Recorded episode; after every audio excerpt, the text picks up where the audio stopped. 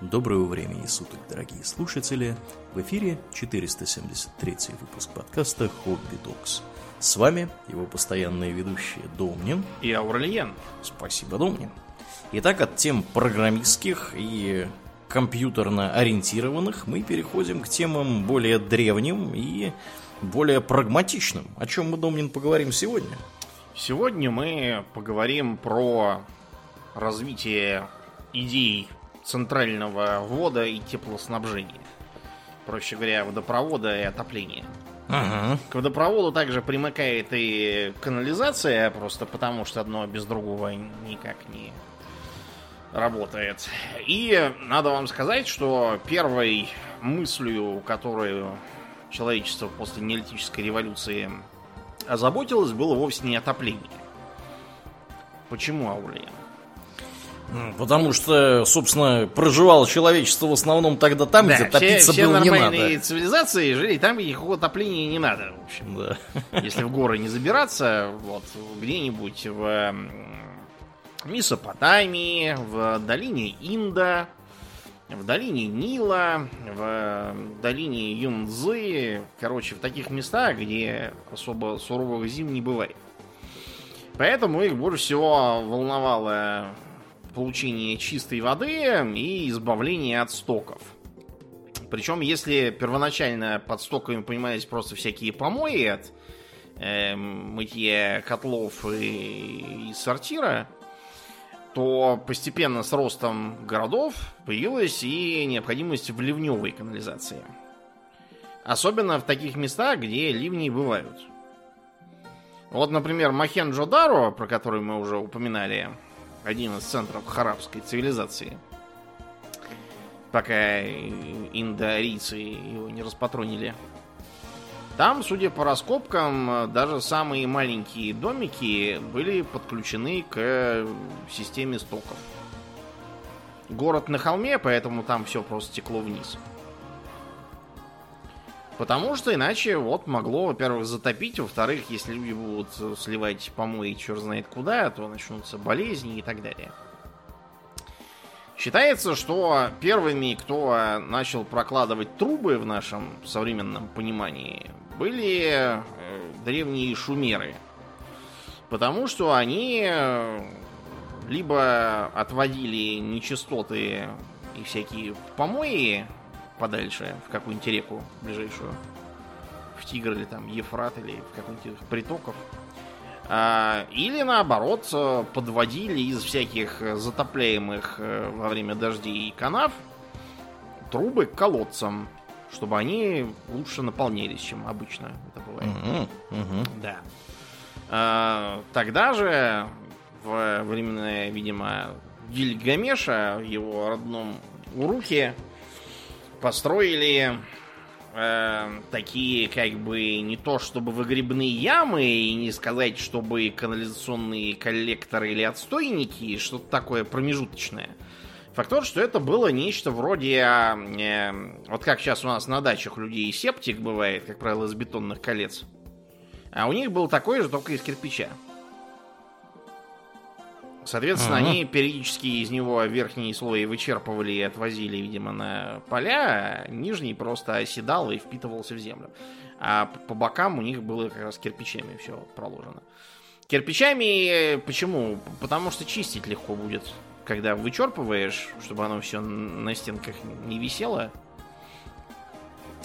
В э, том же регионе с воцарением персидской державы появилась э, э, система не то чтобы водопровода, а скорее цистерн общественных. Так называемые аб-анбары.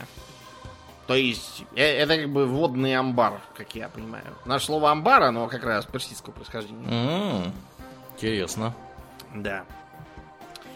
А, Выглядел это следующим образом. Он построен по принципу погреба, то есть он заглублен в землю. Сверху над ним такой эм, либо полусферической, либо такой конической формы надстройка, э, над которой часто возвышается специфическая такая башня с э, решетчатым верхом. Это чтобы туда холодный воздух затягивало и э, охлаждала воду, а теплые, соответственно, вытягивала. Такая система вентиляции характерная Прикольно. для Ирана, для Ирака, в том числе для некоторых регионов в Ливанте, там, в Аравии кое-где, в районе Персидского залива. А, туда, значит, надо было спуститься, и там такие, знаешь, внизу цистерны, краны. Ты краны открываешь, наливаешь себе там ведро или с чем ты пришел и идешь. Угу. Краны на высоте метра от пола. Обязательно. Знаешь почему? Чтобы не вытекло все в случае чего. Э, дело не в этом, в том, что там на дне такой осадок э, а. специфический. А-а-а. Они туда кидали э, камень лизунец, э, который скоту дают соляной кристалл большой. Ага. Вот, чтобы они лизали и, так сказать, соли больше потребляли. Так вот, они плюхали просто сверху этот самый лизунец, поскольку он большой и тяжелый, он сразу блюхался на дно, а из-за того, что вода там стоячая, не протечная, то он не растворялся. Вместо этого он создавал такой, как бы, ну то есть он растворялся, я имею в виду, а просто что она не перемешивалась. Соленая вода э, из-за того, что она плотная, она формировала где-то метровый слой внизу. Вот. И э, что это давало? Это не давало воде цвести.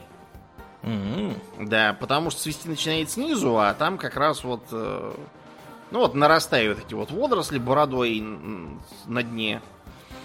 Я сегодня только с этим уксусом промывал фильтр для воды. Надо, видимо, выкинуть фильтр, э, который картридж. Ага. Видимо, в нем там завелись какие-то споры.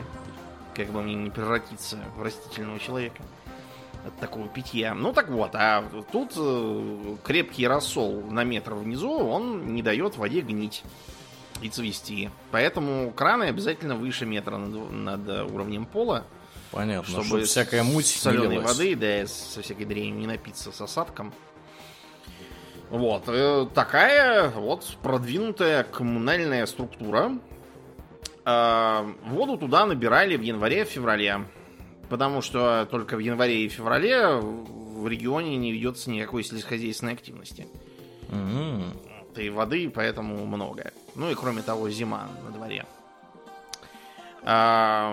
Э, Бывали такие цистерны э, общественные, бывали, например, при мечети. А, они могли снабжать фонтан при мечети. Это очень круто было. А, они могли быть и частными. И человек, которыми владел, брал деньги. Но даже если это была общественная, то у нее обязательно был мираб. Мираб это начальник цистерны. Вот, он должен был смотреть, чтобы там все было, чтобы ничего не гнило, не тухло, чтобы никто не разворовывал воду, не тратил ее попусту. Короче, за порядком должен uh-huh. смотреть. До сих пор, например, в Узбекистане можно посмотреть на вот эти вот э, полусферические конструкции над цистернами, сардабы, как их называют. Кроме того, в э, регионе Месопотамии и Персии стали строить э, системы таких как бы арыков, что ли. Ну, то есть, проще говоря, каналов, как правило, пробитых в породе, то есть закрытых сверху. Э, иначе они пересохнут под палящим солнцем очень быстро.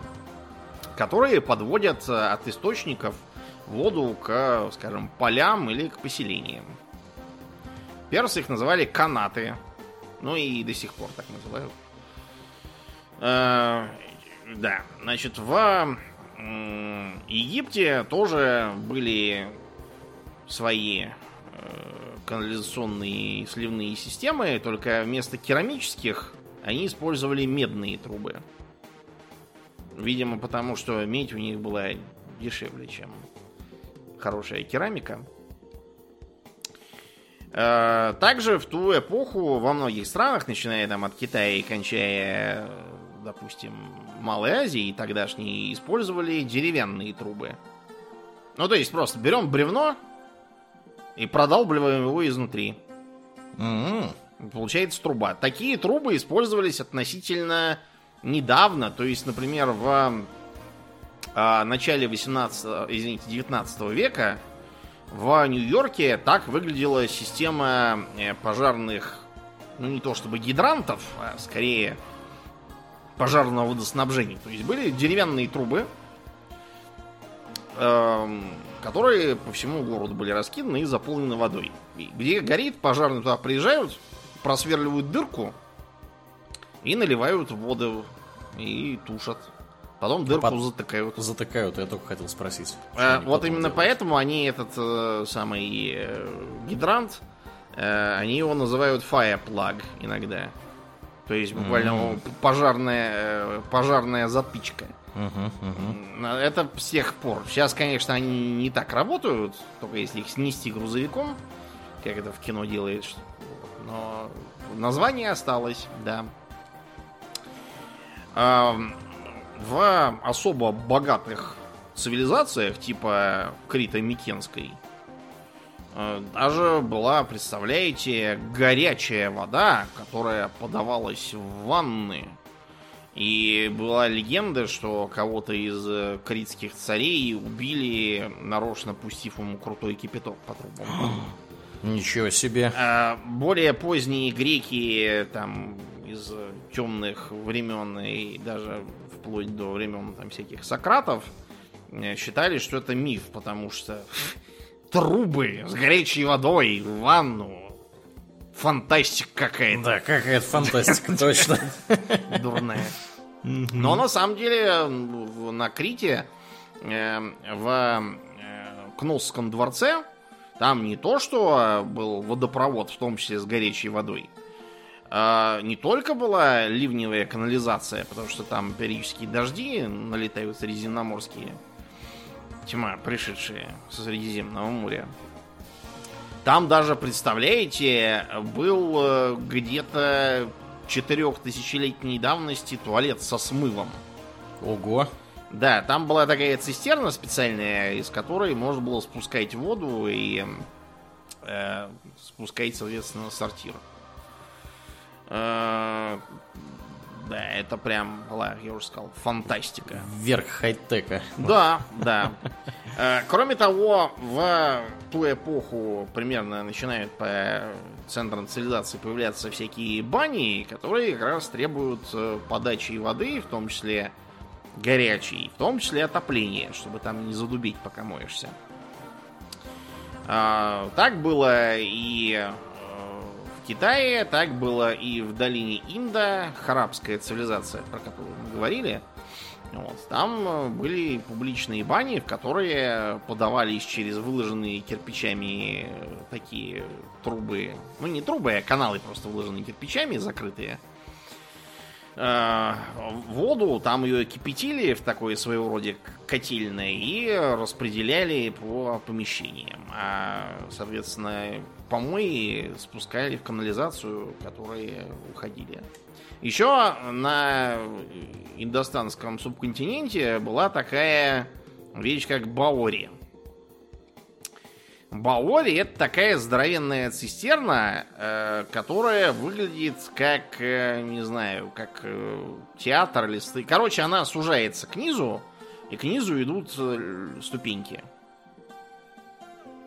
Это нужно было для того, чтобы, во-первых, можно было спуститься вниз и там что-нибудь почистить, или чтобы спуститься к воде и ее зачерпнуть, э, или как вариант, потому что в жаркие периоды эти самые баори использовались в качестве укрытия от э, полуденного жара. Туда богатые уходили и сидели там в прохладе и теньке от испаряющейся воды. До сих пор этих баори довольно много осталось, и можно посмотреть в многих городах Индии выглядят, ну, как такой стадион. Выглядит, в общем, только с залитой водой. По сути.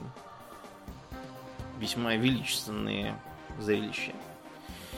А, После окончания бронзового века и конца критской цивилизации все-таки прогресс все вернулся где был, и с ростом э, полисов эллинистического мира, а потом и римского, римской державы, появилась необходимость в централизованной канализации, водоснабжении и даже отоплении, если считать Рим, потому что римляне полезли быстро на север, где холоднее, и там им потребовалось э, отопление. Да. Да, да, да. Кроме того, опять же, их культура бань. Про бани мы подробно поговорим как-нибудь э, отдельно, может быть, в следующей экстре.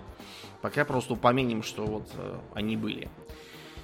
Так вот, считается, что в Риме э, первые системы стока появились где-то в 500 году до нашей эры, то есть э, в царский период, такой еще около легендарный, которая представляла собой, ну, тупо как бы канавы, которыми э, было окопано поселение. Окопано потому, что оно на холмах, а между холмами низина. И там сырость. Вот чтобы эту сырость отвести, вот, например, где моя бабушка обитает летом, Мгм. там э, значительная часть деревни стоит у реки Десны на очень болотистом, э, очень болотистом месте. Поэтому там у, э, во многих дворах видно выкопанный небольшой прудик. Он нужен специально для того, чтобы вода туда истекала, а сам участок был по, это, по суше.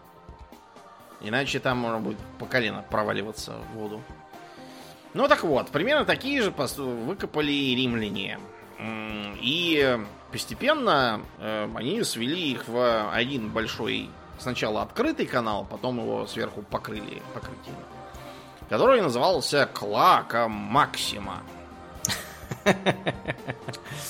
Ну, то есть, как бы, великая помойка в таком Да. В общем-то, все понятно сразу. Да. Э, Когда ее построили, непонятно, и как она выглядела первоначально, тоже непонятно. Видимо, как просто большая какая-то канава, и все. Вероятнее всего, изначально построена просто, чтобы окопать форумы, и чтобы его не, не затапливало каждый раз. То весной, то осенью, когда дожди.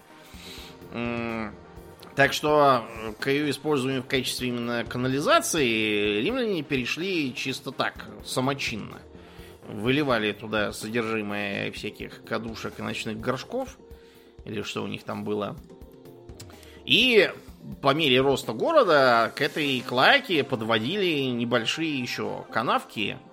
Э, Некоторые из них становились взаимосвязанными, э, и туда предписывалось законом сливать всякую дрянь. Поскольку летом в жару это все воняло, было потом решено ее перекрыть сверху плитами, и таким образом оно ушло под землю. Так, собственно, и появилась вот эта вот канализация, э, которая в Риме частично даже до сих пор действует. М, Да, они пользуются там отдельными участками. А, вот, и к этим, к, к этим стокам стали пристраиваться общественные туалеты, которые для римлян были очень важным местом. Общественный туалет выглядел следующим образом. Он мог быть бесплатный, он мог быть платный. При Воспасиане, например, они все стали платными. Его сын Тит такой говорит, э, что ж ты сортиров деньги берешь. А Воспасианову монету сунул под нос, говорит, чуешь, сортиром не воняет, ну и все. Деньги не пахнут. да. Бизнес хороший. Да, ну, Васпасиан был вообще такой мужик очень прижимистый. Про него даже была шутка, когда его хоронили. Там как бы шут должен был по традиции в маске покойника шаржировать его характер. Вот, и он такой, типа, «А сколько вы денег потратили на погребение? Там какие-то миллионы сестерцев. Он говорит, какие миллионы? Дайте мне лично за пазуху 10 тысяч, а потом кидайте меня хоть в клаку максимум. Да. Ну, типа, что он был очень скупой и прижимистый. Ну вот, и там внутри такие, как бы, каменные рядами сидушки. Ну, то есть, просто вот такая каменная приступочка, в ней очки. И все на ней массово на них сидят и ведут беседы светские. Это было, в общем, важным местом для общения, почти как бани. Да. Да. Почему-то как-то так. Но чтобы это все работало, должна поступать вода, потому что все это дерьмо, если будет просто падать на дно в самые даже замечательные канавы, оно там будет просто накапливаться кучами, и весь город провоняется. Э, Не только провоняется, еще болезни какие-нибудь Да. пойдут, и будет очень плохо всем. Да, и город весь по- по- повымрет. Поэтому в Риме была своя система водопровода, который, в принципе, можно считать таким вот первым центральным водо- водопроводом в нашем понимании. И ключевым элементом тут выступали акведуки. Вообще, строго говоря, акведук это просто водопровод, только по-латински. И э, то, что мы сейчас акведуками называем вот эти вот арочные конструкции, это неправильно. Потому что э, а- акведук э, слэш водопровод совершенно не обязательно шел по поверхности. Многие римские акведуки на самом деле представляли собой полностью или частично подземную конструкцию. То есть просто подземный туннель, покрытый сверху. И, кстати, вот эти вот, которые арками идут по поверхности, мы, э, допустим, включаем какой-нибудь там Цезарь 3 и видим, что они сверху открытые. Понятно, что в игре это сделано в том числе для того, чтобы было видно, идет вода или не идет. Если он пустой, значит не идет. Все плохо. Мгм. Но в реальности, разумеется, все эти акведуки были сверху покрыты плитами, чтобы не насыпалось там то листья, то еще чего-нибудь, то там какие-нибудь мошки, то песок нанесет какой-нибудь. Да, ну и плюс оно еще испаряться может. Да, кстати, будут потери воды, и к тому же это все нам совершенно не нужно. Это сейчас они сверху открытые, потому что это руины. Просто крышка развалилась, или, может быть, ее К- растащили. Крышки растащили, Скорее да, потому всего, что да. там, скорее всего, строить из них что-нибудь удобно было. Да, да, мы как большие любители растаскивать всякие развалившиеся заборы из бетонных плит для строительства, можем понять вполне. Так вот, э, по поводу акведуков, там было прям все очень серьезно у них. Откуда эти акведуки брали воду? Э, Первоначально они просто к ближайшим холмам, на которых есть горный источник, там какой-нибудь подводили, ставили на источник будку водозаборную, а от нее уже шел э, акведук под уклоном, чтобы не надо было ничего там, никаких насосов. Вот, просто чтобы вода сама текла. А, по бокам от акведука всегда была санитарная зона, которая отмечалась там такими столбиками. И нельзя было, например, э, не строить что-то поверх э, подземного акведука, не пахать, не деревья сажать. Понятно, почему? Потому что это все риск повреждения. Единственное, по-моему, что разрешалось, это сено косить. Больше никакого хозяйственного применения нельзя было. Даже скот нельзя было выпустить.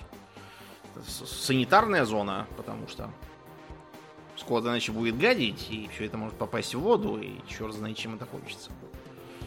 Эм, да. Э, Потом, когда оказалось, что горных всяких источников уже не хватает, э, тем более, когда водопроводы стали проводить в разные другие города, не только в Рим, они просто стали делать как? Ставим дамбу на каком-нибудь ручье и делаем водохранилище. Вот и водохранилище будет нам э, поставлять воду через акведук в э, город тот или иной. Э, значит, э, эти каналы внутри делали как можно более гладкими и чуть ли не полированными. Просто потому, что шершавая поверхность будет замедлять течение воды, и на ней будет всякое нарастать и оседать. А оно и так постоянно оседало, просто потому, что у них там все источники воды достаточно жесткие. Это значит что? Мгм. Что будет оседать накипь. А, ну, ну не, да, на- да, не да. накипь, а карбонат кальция формально. Он уже не кипит, но он все равно будет оседать. Неизбежно. Поэтому там через равные промежутки были такие как бы эм, дверки для доступа внутрь, чтобы можно было про- просунуться и инструментом на палке почистить все это дело. Были своего рода такие ловушки периодические, такие эм, как бы маленькие колодцы на пути следования воды. Это чтобы всякие там камушки, песок и прочая дрянь, не предназначенная для питья, задерживались там. Периодически, когда были плановые проверки, их э, вычищали. Вот, и это помогало. Эм, когда акведук вот большой доходил до города, там он поступал в так называемый Кастеллум Аква. То есть водный замок. буквально. Ага. Это нечто вроде как бы коллектора такого. Э, Он мог быть большим, э, ну, резервуар, короче. Он мог быть большим, и от него могли отходить еще акведуки по районам в э, цистерны поменьше, или наоборот, их могло быть несколько одинаковых, к ним ко всем шли ответвления, и у них э, внизу были специальные дырки. Они каменные были сами по себе, почему, собственно, замок. Он действительно был похож на башню такую толстенькую. А, как у типичного римского каструма. Такие. Вот как в Скайриме у Империи форты, вот такие были. Ну так вот, и от э, этого резервуара снизу там были дыры, пробитые в камне, и там шли трубы. Каждая труба имела бронзовый кран, М, чтобы можно было ее э, регулировать. Не просто перекрыть, а именно регулировать. Там должен был быть э, специальный магистрат, который должен был смотреть, куда чего течет, где, где потребность в воде выше, где ниже, куда чего перенаправить. Плюс ко всему была система приоритетов. В общем, водоканал такой. Да, это водоканал и был. Система приоритетов официально гласила следующее. Первым делом э, вода должна идти в э, общественные фонтаны. Ух ты! Э, это фонтаны, потому что слэш-колодцы, то есть откуда люди черпают питьевую воду. Э, И поэтому это первостепенное значение. Второе, э, по, так сказать, значимости, это публичные бани. Это тоже очень важно для римлян. Ну понятно, то есть, чтобы можно было что-то пить, и чтобы можно было гигиену да. соблюдать. Ну, то есть, чтобы, да. чтобы не помереть от жажды или от завшивления. Вот. Ну и самое последнее, это э, к частным всяким владениям. Понятно. Их было не так много, и они могли перетоптаться в случае чего. А, Но к ним, да, действительно, к многим шли свои трубы. Вот тут вот начинаются минусы э, римского водопровода, потому что трубы были свинцовые.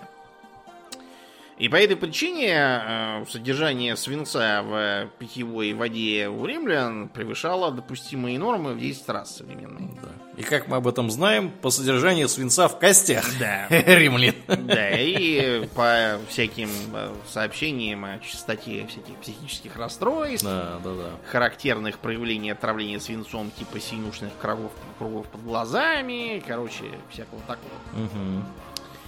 А, вот. И для того, чтобы водоканалом этим э, управлять, был назначен э, специальный эм, как бы специальный руководитель, э, которым назывался, э, по-моему, куратор Аква или как-то так назывался. А, куратор Акварум. Во, вспомнил. Куратор Акварум. То есть это как бы куратор воды, куратор водопровода. Самым знаменитым из них, во многом насчет того, что он написал книжку про свои работы на этой стезе, так и называется, о, о водопроводе, буквально. Э, Это не совсем книга, это правительственный отчет императору Нервия, который его назначил. Э, Звали этого человека э, Секст Юлий Фронтин. Он был сенатор, полководец, инженер. Вот, собственно, из-за того, что был инженер, его и назначили следить. Он э, занимался реформами, выявлял там всякие э, проблемы, э, учредил регулярные обходы, в том числе, которые должны были все чинить, вычищать накипь вот эту вот самую, эм, провести там всякие более ум- умного диаметра трубы, чтобы напор воды был лучше. Вот. Короче, много чего интересного Фронтин вел. Он один из отцов современного водоснабжения. А, и это все поступало, как я уже сказал, как в фонтаны и бани для питья, но также и на сельхозугодия. Как в Агер Публикум, то есть общественных землях, которые обрабатывали рабы, и доля с которых причиталась каждому гражданину. Вот это вот хлеба и зрелище, они же хлеба требуют не, так сказать, не из воздуха, чтобы он соткался. Это хлеба, в смысле, который им полагается по э, закону. По причине того, что они граждане. Да, просто потому что они граждане. Да. Ну так вот, и, соответственно, эти поля тоже требовали большого количества воды. Вообще считается, что первые вот эти вот фонтаны, из которых пить, они изначально предназначались в Риме, пока он еще был маленький совсем, не столько для людей, сколько для скота. Mm-hmm. Потому что скот очень много пьет, и его постоянно гонять на реку это дело такое. Там надо пастухов водить и вообще. Э, а из источников как раз они попили все массово и пошли. Ну вот, а таким образом фермы и всякие скотные дворы потребляли много воды. А много же воды, например, потребляли при добыче руды э, открытым способом. То есть делалось как? Во-первых, мы э, воду на этом карьере потребляем из способа разработки.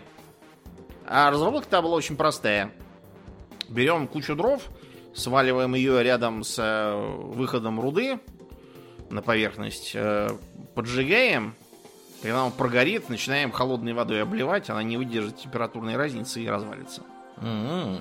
Вот эти вот самые куски, еще раз полив их водой, чтобы они остыли и можно было не обжигаться, мы их грузим э, в тачки и тачками ведем под молотки. А каковые молотки работают на гидравлическом принципе и тоже потребляют воду по этой причине. Ух ты. Ну вот. Когда мы их э, подавили, мы их э, отправляем под э, помол в мельницу, в такую, а мельницу колесом вращает опять же поток воды, который, если повезло, есть рядом в реке, если не повезло, ну, значит, подводим акведук и делаем искусственный и вот так эти замечательные э, акведуки снабжали Рим и, скажем, там э, и Лондинию, кстати, в том числе, и Испанию, всякие там города водой и для бани и прочего. Там все было устроено, опять же, по уму. То есть, например, люди в банях, они помылись, Эту воду мы куда и деваем? Мы ее так пускаем в канализацию, чтобы она там смывала дерьмо и выносила это куда-нибудь в Тибр. Чтобы ничего не пропадало. Ага. Так что все, все было сделано умно, из-за этого э, были даже э, водопроводы, которые э, поступали в инсулы. Инсулы это многоэтажки римские. Большая часть населения Рима ко временам империи жила в многоэтажках. Урбанизировано. Да, по размерам, как наши хрущевки. Единственное, что если у нас в хрущевках первый этаж считался и до сих пор считается не очень престижным, э, в более современном здании тем более, это потому, что у нас есть лифты. А в старые времена, наоборот, считалось, что первый этаж престижный, и с более высокими потолками. Опять же, из-за ограничений тогдашнего строительства, чем, чем выше этаж, тем он более кургузый получается. Чтобы вся эта конструкция не обвалилась. Вот. И поэтому получалось, да, что на первых этажах жили богатые, могли платить деньги, вот им как раз шли, э, в том числе по санкционным трубам, э, поставки воды. Э, тем, кто наверху, уже, конечно, этого не, не доставалось. Где вода, там и горячая вода. А горячая вода требует тепла. Угу. Поэтому в Риме все было устроено и с теплом тоже по-умному.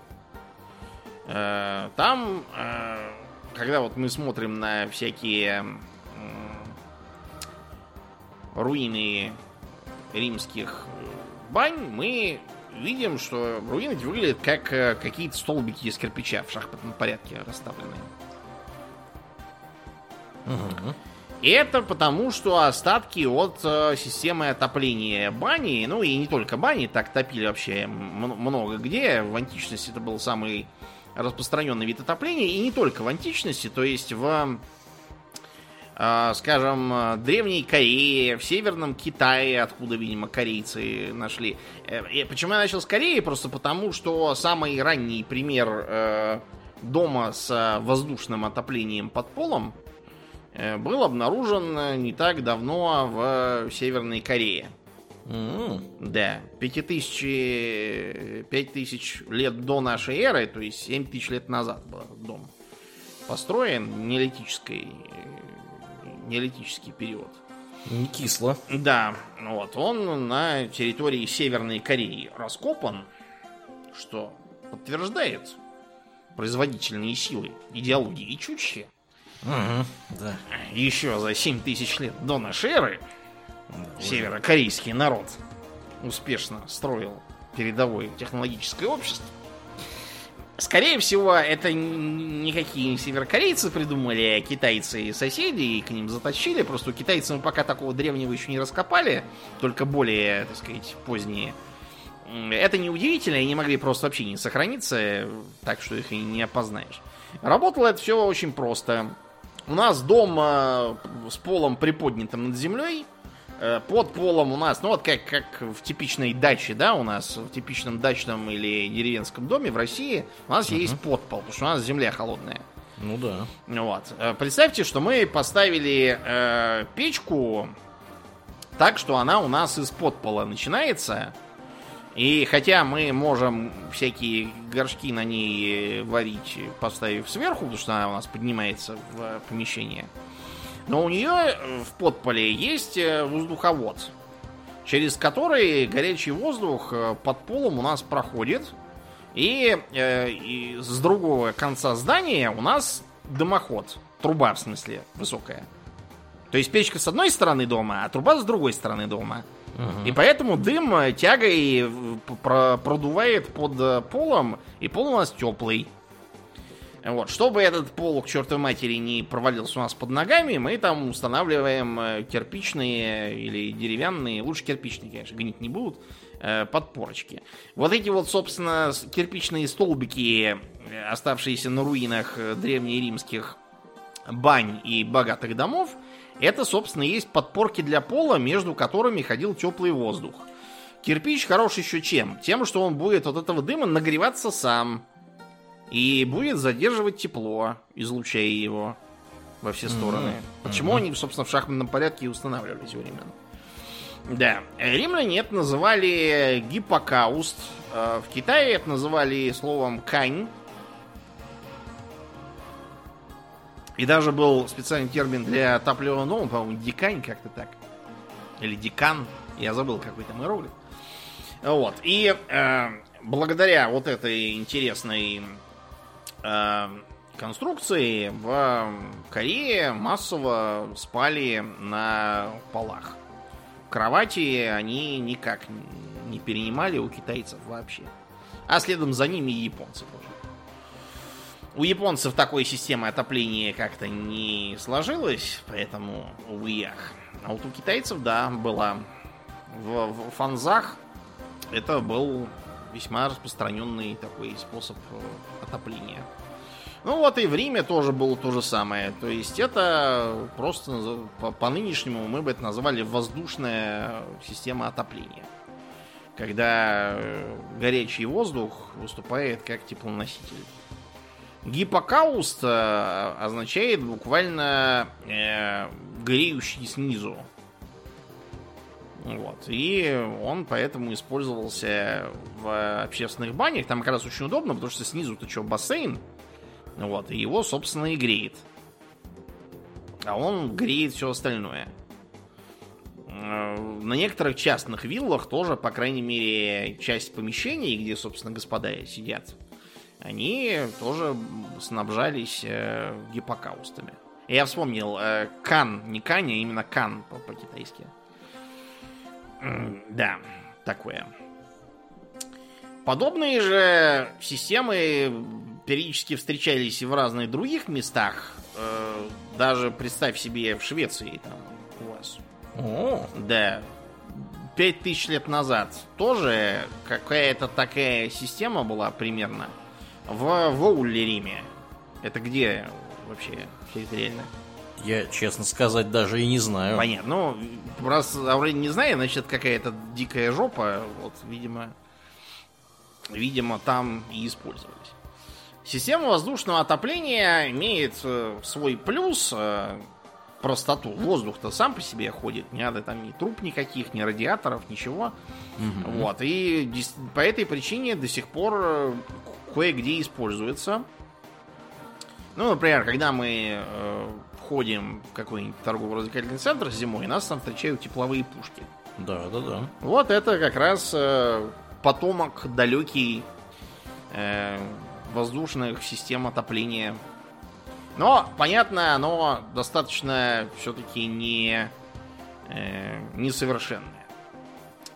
Короче говоря, Римская империя рухнула, и вместе с ней постепенно к черту пошли акведуки, э, и бани с гиппокаустами, и канализации, короче, все пошло к чертям.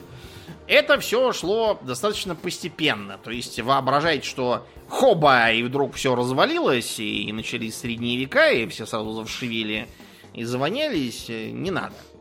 В, например, Британии можно поглядеть на вполне себе эм, как бы сохранившиеся нормально римские бани в том виде, в каком они были. Э, у них есть там такой городок Бат. Ага. Можешь догадаться, почему он так называется. Это незамысловато назван. То есть это го- го- город как бы город Банск. Ну Мгм. или у нас бы он мог называть какие-нибудь там старые бани. Как- как-нибудь так. Там до сих пор можно сходить, купить билеты и посмотреть на римскую баню. Там, правда, купаться не разрешают, но вода налита, да, и вот под открытым небом, что интересно, баня. Это значит, что с подогревом, очевидно, была. Так вот, э, остатками римских бань и попытками самодельные бани какие-нибудь э, соорудить, э, в темные века многие вполне себе пробавлялись. То есть э, массовым купаниям, наверное, только к где-то веку э, веку где-то к 14 наступил шабаш, просто ввиду исчерпания запасов э, топлива, потому что леса все поспилили. Поэтому всех стали срочно воспитывать в том духе, что мыться излишне много не надо. Вот. И так вот появился Мгм. этот стереотип про э, вонючую Европу средних Да. веков.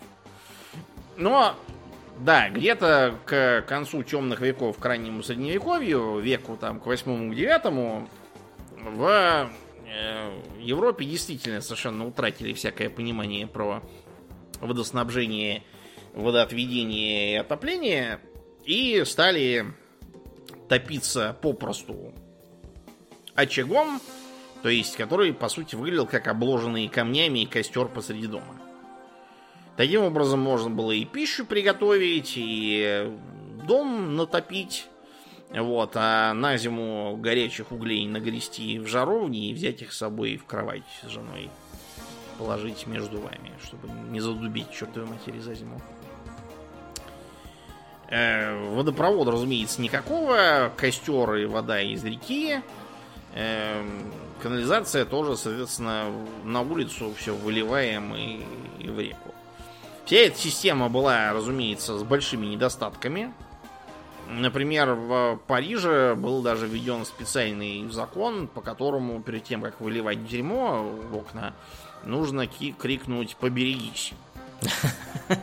Дело просто в том, что король как-то шел по улице, его облили дерьмом, и он издал такой указ, что в следующий раз предупреждали. Эм, да. Потом, например, эм, король Генрих III э, из династии Валуа, который он, э, пребывая в Лувре, э, пил только воду, за которой сам ходил с ведром на сену. Он просто боялся, что его отравят, если он будет пить что-то другое. Что да, все логично, все логично. Но вообще питье воды из тогдашней сены я тоже не очень могу рекомендовать в э, смысле здоровья, потому что он ее пьет, а Париж в нее же гадит. И вообще вредно это сырую воду пить. Короче, э, единственное место, где система римского отопления действовала, это, как ни странно, Италия. Э, извините, Испания. Испания. В Испании это в, в, еще сто лет назад система включалась. М-м. Да. Не, сами ее называли почему-то Глория, не знаю почему. Название гиппокаус забыли, но вообще по принципу действия это самый обычный гиппокаус, такой же, как вот было в, э, в римские времена. Видимо, испанская отсталость в данном случае сыграла в какой-то веке в плюс. Однако, сами понимаете, что так жить, конечно, нельзя. И к 18 веку многие умные люди стали, э, опять же, поглядев на римское наследие, а также повычитав про всякие отдельные эпизоды его применения и после римской эры.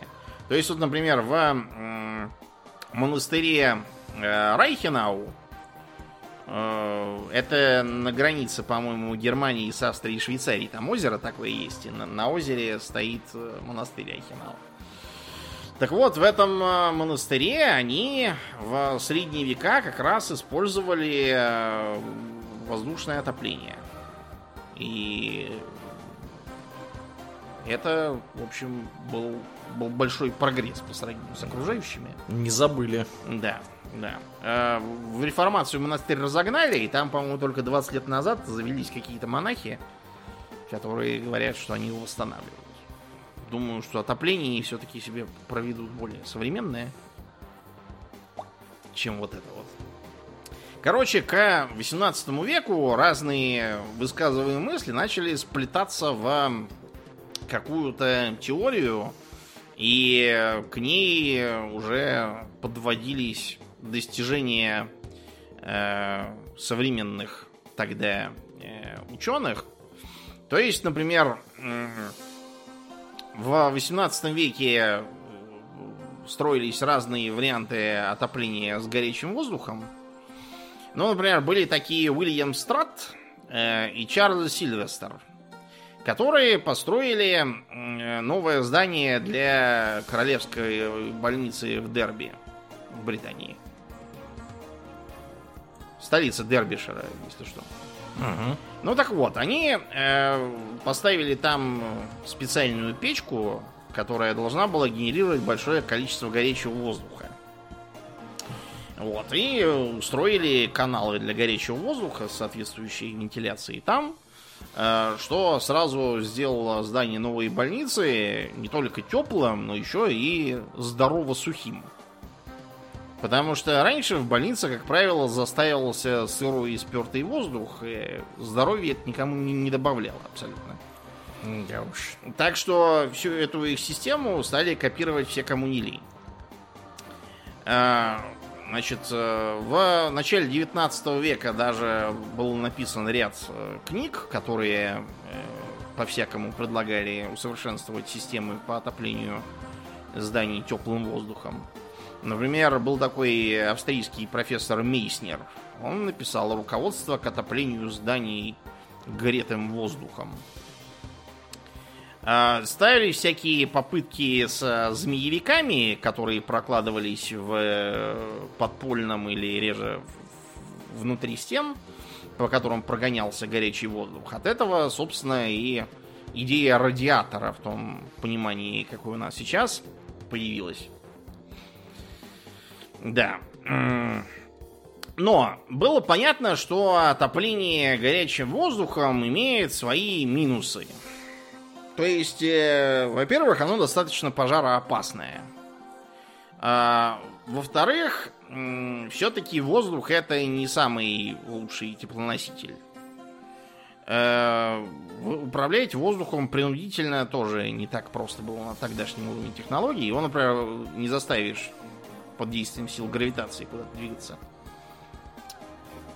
И были разные другие жалобы. У нас, например, вот в э, Питере там крупнейшие издания использовали специальную систему отопления горячим воздухом э, Николая Аммосова. Э, проблема в том, что управлять э, температурой отопления было тяжело.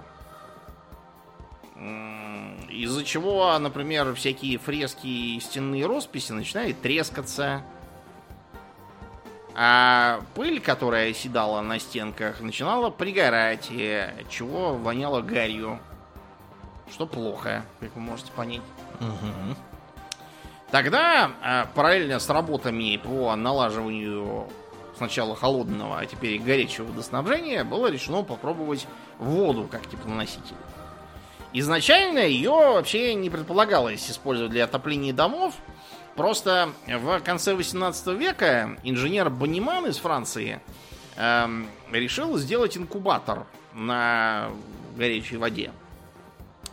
И из этих инкубаторов в итоге выросло отопление, так сказать, по, на котором мы живем и сейчас.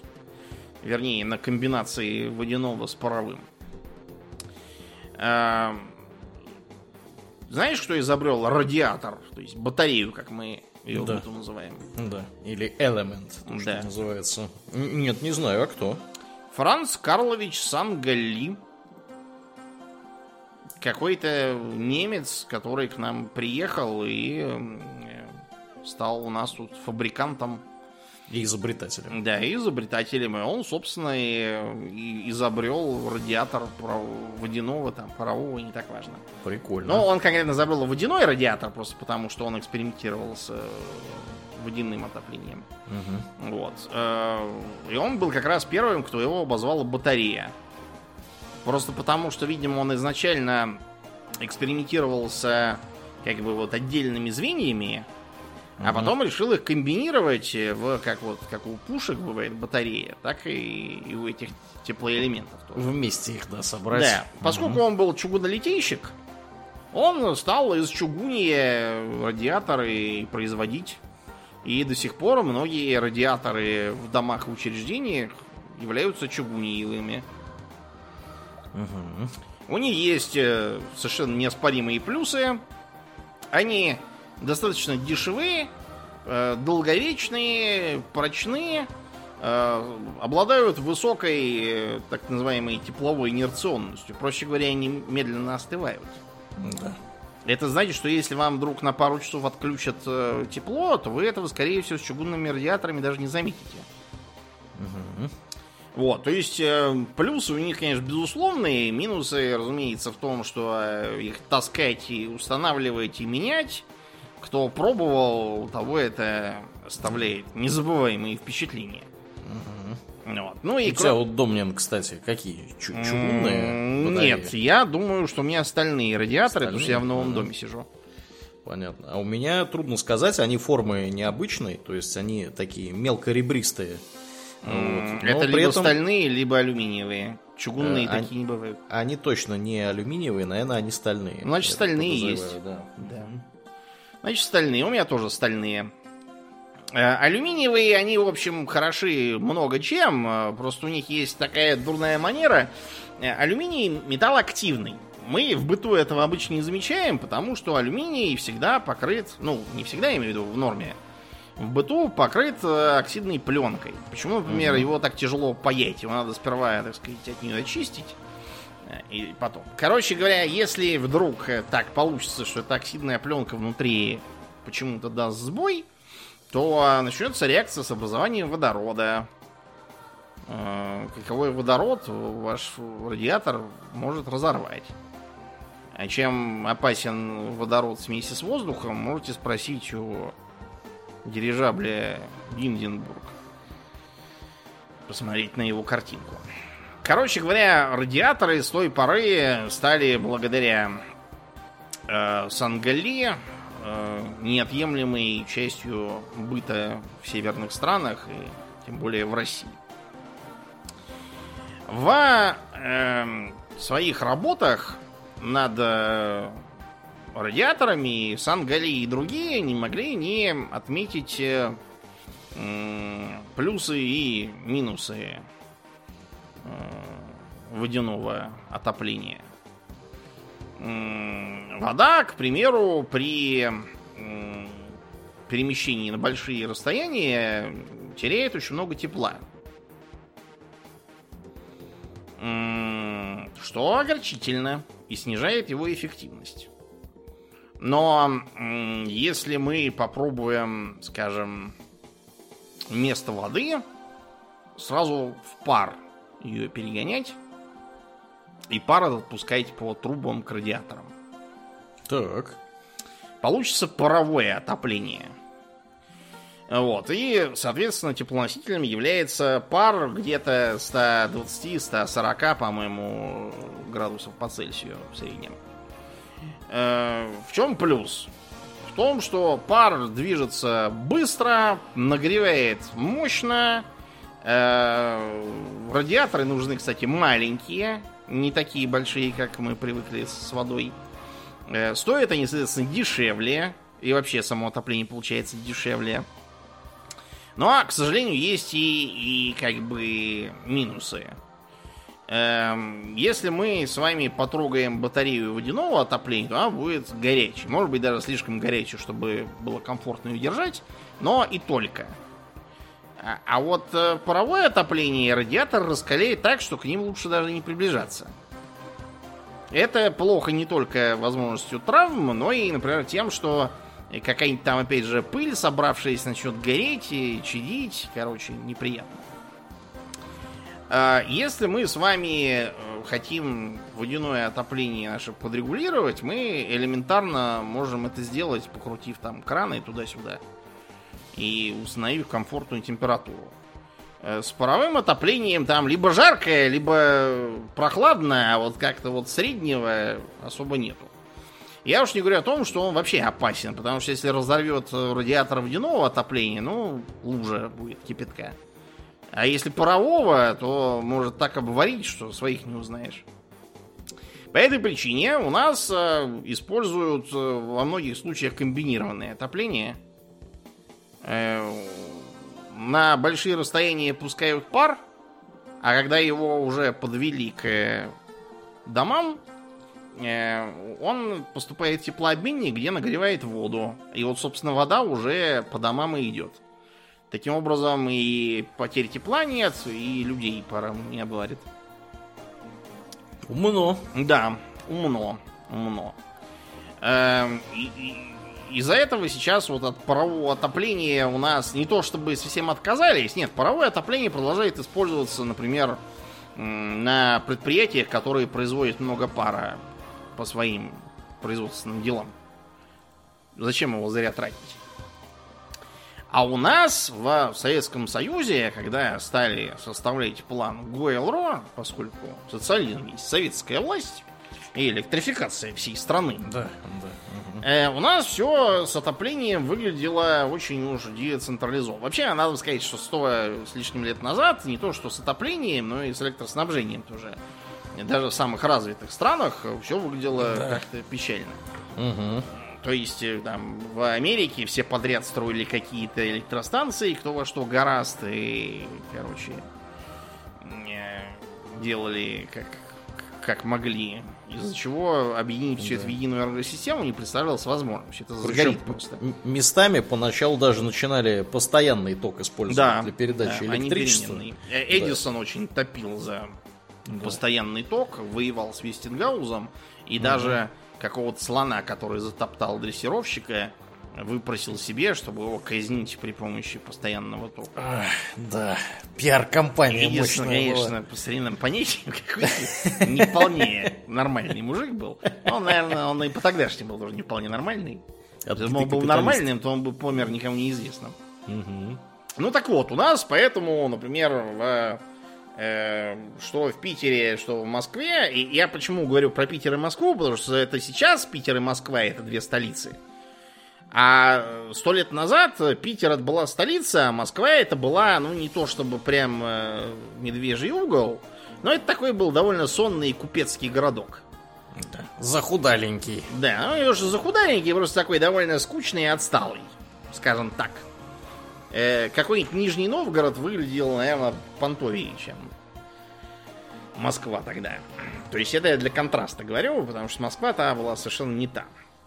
Ну вот, и э, все, кто имел отопление, это главным образом были предприятия, которые топили своим же паром. Э, и это были так называемые доходные дома. Мы про них вам рассказывали, когда про квартирный вопрос говорили. Там у них было либо водяное, либо паровое отопление, э, либо комбинация, потому что у них у всех были, как правило, свои котельные. В Питере это местами до сих пор сохраняется. Более того, в Питере из-за местной специфики с горячим водоснабжением не то чтобы очень. По московским меркам это как бы странно, но там у них такие условия, ничего не поделаешь.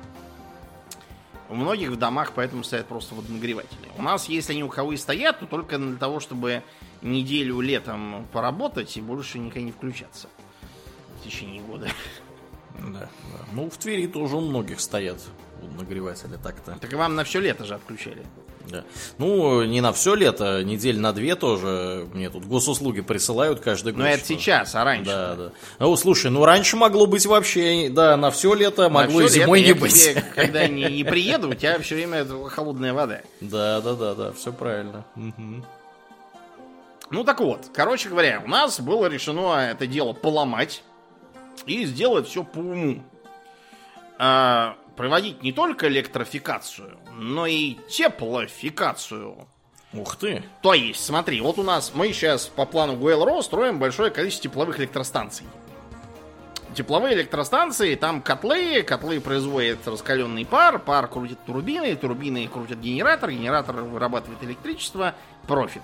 Профит, да. А пар-то, собственно, о чем мы тратим-то зря. Это как-то нерационально и не по-коммунистически. Давайте его в дело. Да. По этой, по этой причине, э, нет, если там его бы использовать как-то в разнобой, то это бы не имело особого смысла. Но если устроить именно целую систему, специально заточенную под э, использование генерированного тепла э, для того, чтобы топить окрестные здания, вот тогда от этого профит будет как раз ого-го. Отопление будет стоить, ну, почти что не шиша. Потому ага. что оно представляет собой чуть ли там не побочный продукт. Побочный продукт, да. Да. И таким образом у нас э, в 30-е годы как поперло, так вот мы сейчас в Москве до сих пор сидим с теплоэлектроцентралями, так называемыми, которые, э, от которых поднимаются белые облака пара над градирнями. Градирни это как бы то, что многие неправильно называют трубами охлаждения. Хотя, может, и правильно, кто его знает. Обычно это специалисты называют градир. То есть вот эти вот толстенькие трубы, которые выглядят как э, основание для башенки для какой-то, из которых uh-huh. валит пар. Э, туда просто воду горячую наливают, а там лежит и охлаждается. В старые времена они делались из дерева. Uh-huh. У нас в России даже сохранилась одна деревянная градирня в качестве артефакта. Ее устроил, знаешь кто? Кто? Тоже чувак, который и м, эту самую Шабловскую башню. О, как прикольно. Там, Шухов, что ли? Шухов, да, Шухов. Я недавно просто мимо нее проходил, когда в городскую больницу шел на Ленинский проспект. Вот, короче, и с той поры вот мы так и живем. У нас тут в Москве никаких котельных практически нет. То есть у нас все выглядит как во дворе стоит, у каждого многоэтажки стоит трансформаторная будка, и от нее там в 20 метрах, или сколько там по нормам должно быть, стоит то, что мы называем котельной, хотя это не совсем котельная. Это узел, куда как раз выходит э, тепло от теплоэлектроцентрали, откуда оно распределяется э, по окрестным квартирам. Вот поэтому отопление у нас почти нифига и не стоит. Это потому что у нас очень рационально все устроено, и централизация в данном случае очень хорошо помогает. Эм, вот. На, в том, что касается горячего водоснабжения, э, оно в основном следовало за развитием отопления. То есть, эм, например, знаешь, как появился водопровод э, и канализация в Белом доме в Америке? Когда? В 1833 году. О, Причем только на первом этаже. На второй этаж провели только через 20 лет. класс. Не хватало, потому что тогда технологии. Что интересно, это не был первый, э, первым общественным зданием с э, водоснабжением и канализацией в Америке. Первым был какой-то отель дорогой. Видимо, в отеле денег было больше, чем у президента США тогда. Скорее всего, да.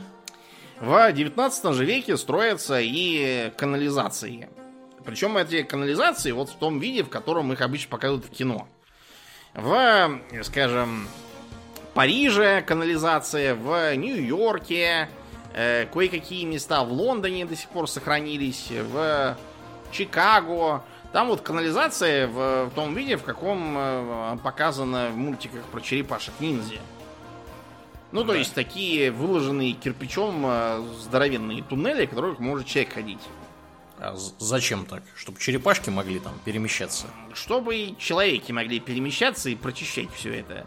А, Э, Понимаешь, это же все текло самотеком, никаких там насосов не стояло, поэтому периодически что-то где-то забивалось, затыкалось, надо было бежать с лопатами кидать дерьмо. понятно, понятно. Вот поэтому.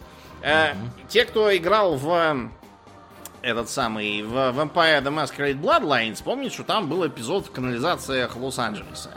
Э, канализации в Лос-Анджелесе так и выглядеть не могут. Просто потому, что в Лос-Анджелесе канализации построили гораздо позже, чем вот эти вот все э, старинные из начала 19 века, когда уже все было совершенно не то. Лос-Анджелес го- город-то новый. Он э, стал похож на город только после Первой мировой войны. А до этого был какой-то э, сонной тоже задницей не весь где. Сан-Франциско был к тому времени город ого А Лос-Анджелес нет. Только когда нефть стали добывать, вот тогда там дело-то и пошло.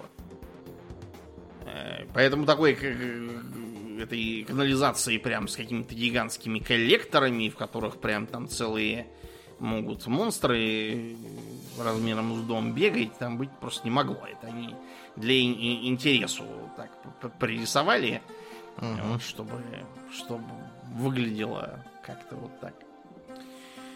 Вот. В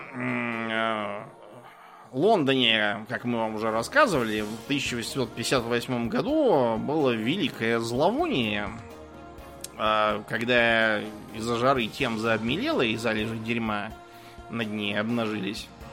Вот. И тогда англичанам пришлось срочно строить канализационные системы, э, задействовав, кстати, некоторые из подземных речек. Ну, вот как у нас, например, в Москве есть Неглинная, Мгм. которая под улицей Неглинная. Так и в Лондоне тоже есть такие заключенные в трубы реки. Они используются в том числе для того, чтобы переносить э, э, сточные воды. Канализация была построена во многом по гравитационным э, принципам, то есть, чтобы все просто под углом ползло куда-то. Но в некоторых местах пришлось ставить насосы, иначе все могло опять забиться, и тогда неизвестно, как это все прочищать. По этому же пути пошли и практически все остальные города, и в Европе, и у нас в России. Э, Дальше менялось главным образом то, что канализации становились компактнее из-за мощных насосов, и улучшались способы э, переработки сточных вод. Э, То есть, если изначально это все вывозили куда-то там на поля, вот, то в середине 19 века начали пытаться насыпать туда всяких химикатов, чтобы обеззаразить. А к 20 веку появились э, мысли о том, что можно использовать микроорганизмы для того, чтобы они там все, все дерьмо сожрали во что-нибудь переработали. Ну, вот, так называемая биологическая обработка сточных вод, которая сейчас является мейнстримом у нас. Э, у нас, например, в районе Ясенева там есть один тоже отстойник. Когда на МКАД съезжаешь мимо проезда Кармзина, можно на него посмотреть. Там такой ряд резервуаров. А Вот. Э, Таким вот образом мы подошли к современному быту, когда у нас есть э, горячие батареи, горячая вода в кране и холодная, которая идет под напором. Э, напор, если изначально лет там 100, лет 200, допустим, назад, 150, напор давали в основном э, напорные башни. Ну, вот эти вот, вы многие, наверное, видели в сельской местности в России. У нас есть совершенно конкретная разновидность, самая типичная, так называемые башни Рожновского.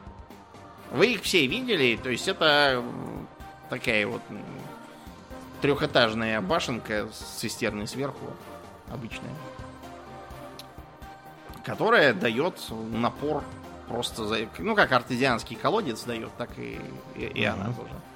Ну, то есть туда вода накачивается, Насосом, а дальше да, она, накачивает, да, дальше она самотеком. под да. действием да, силы гравитации за счет закона со- сообщающих сосудов, она дает напор в кранах. Просто потому что кран расположен ниже, чем цистерна. Э, Многие башни, э, я помню, вот в апреле было три водонапорных башни каких-то, которые выглядели как такие, знаете, цветки, что ли, разноцветные. Очень красиво выглядело, правда.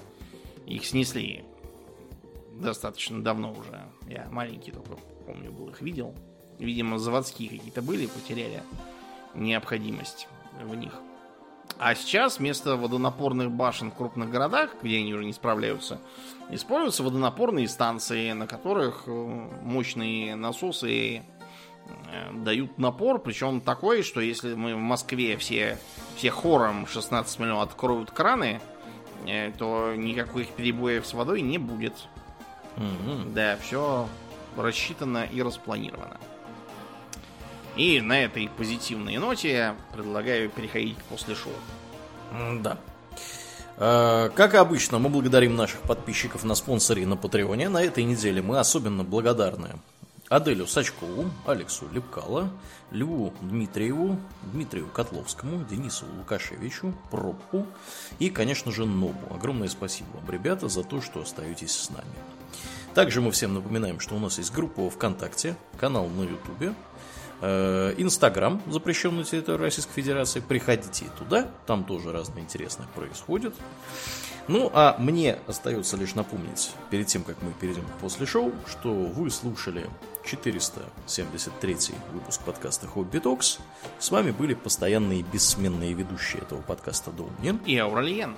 Спасибо, Домнин. Всего хорошего, друзья. Пока.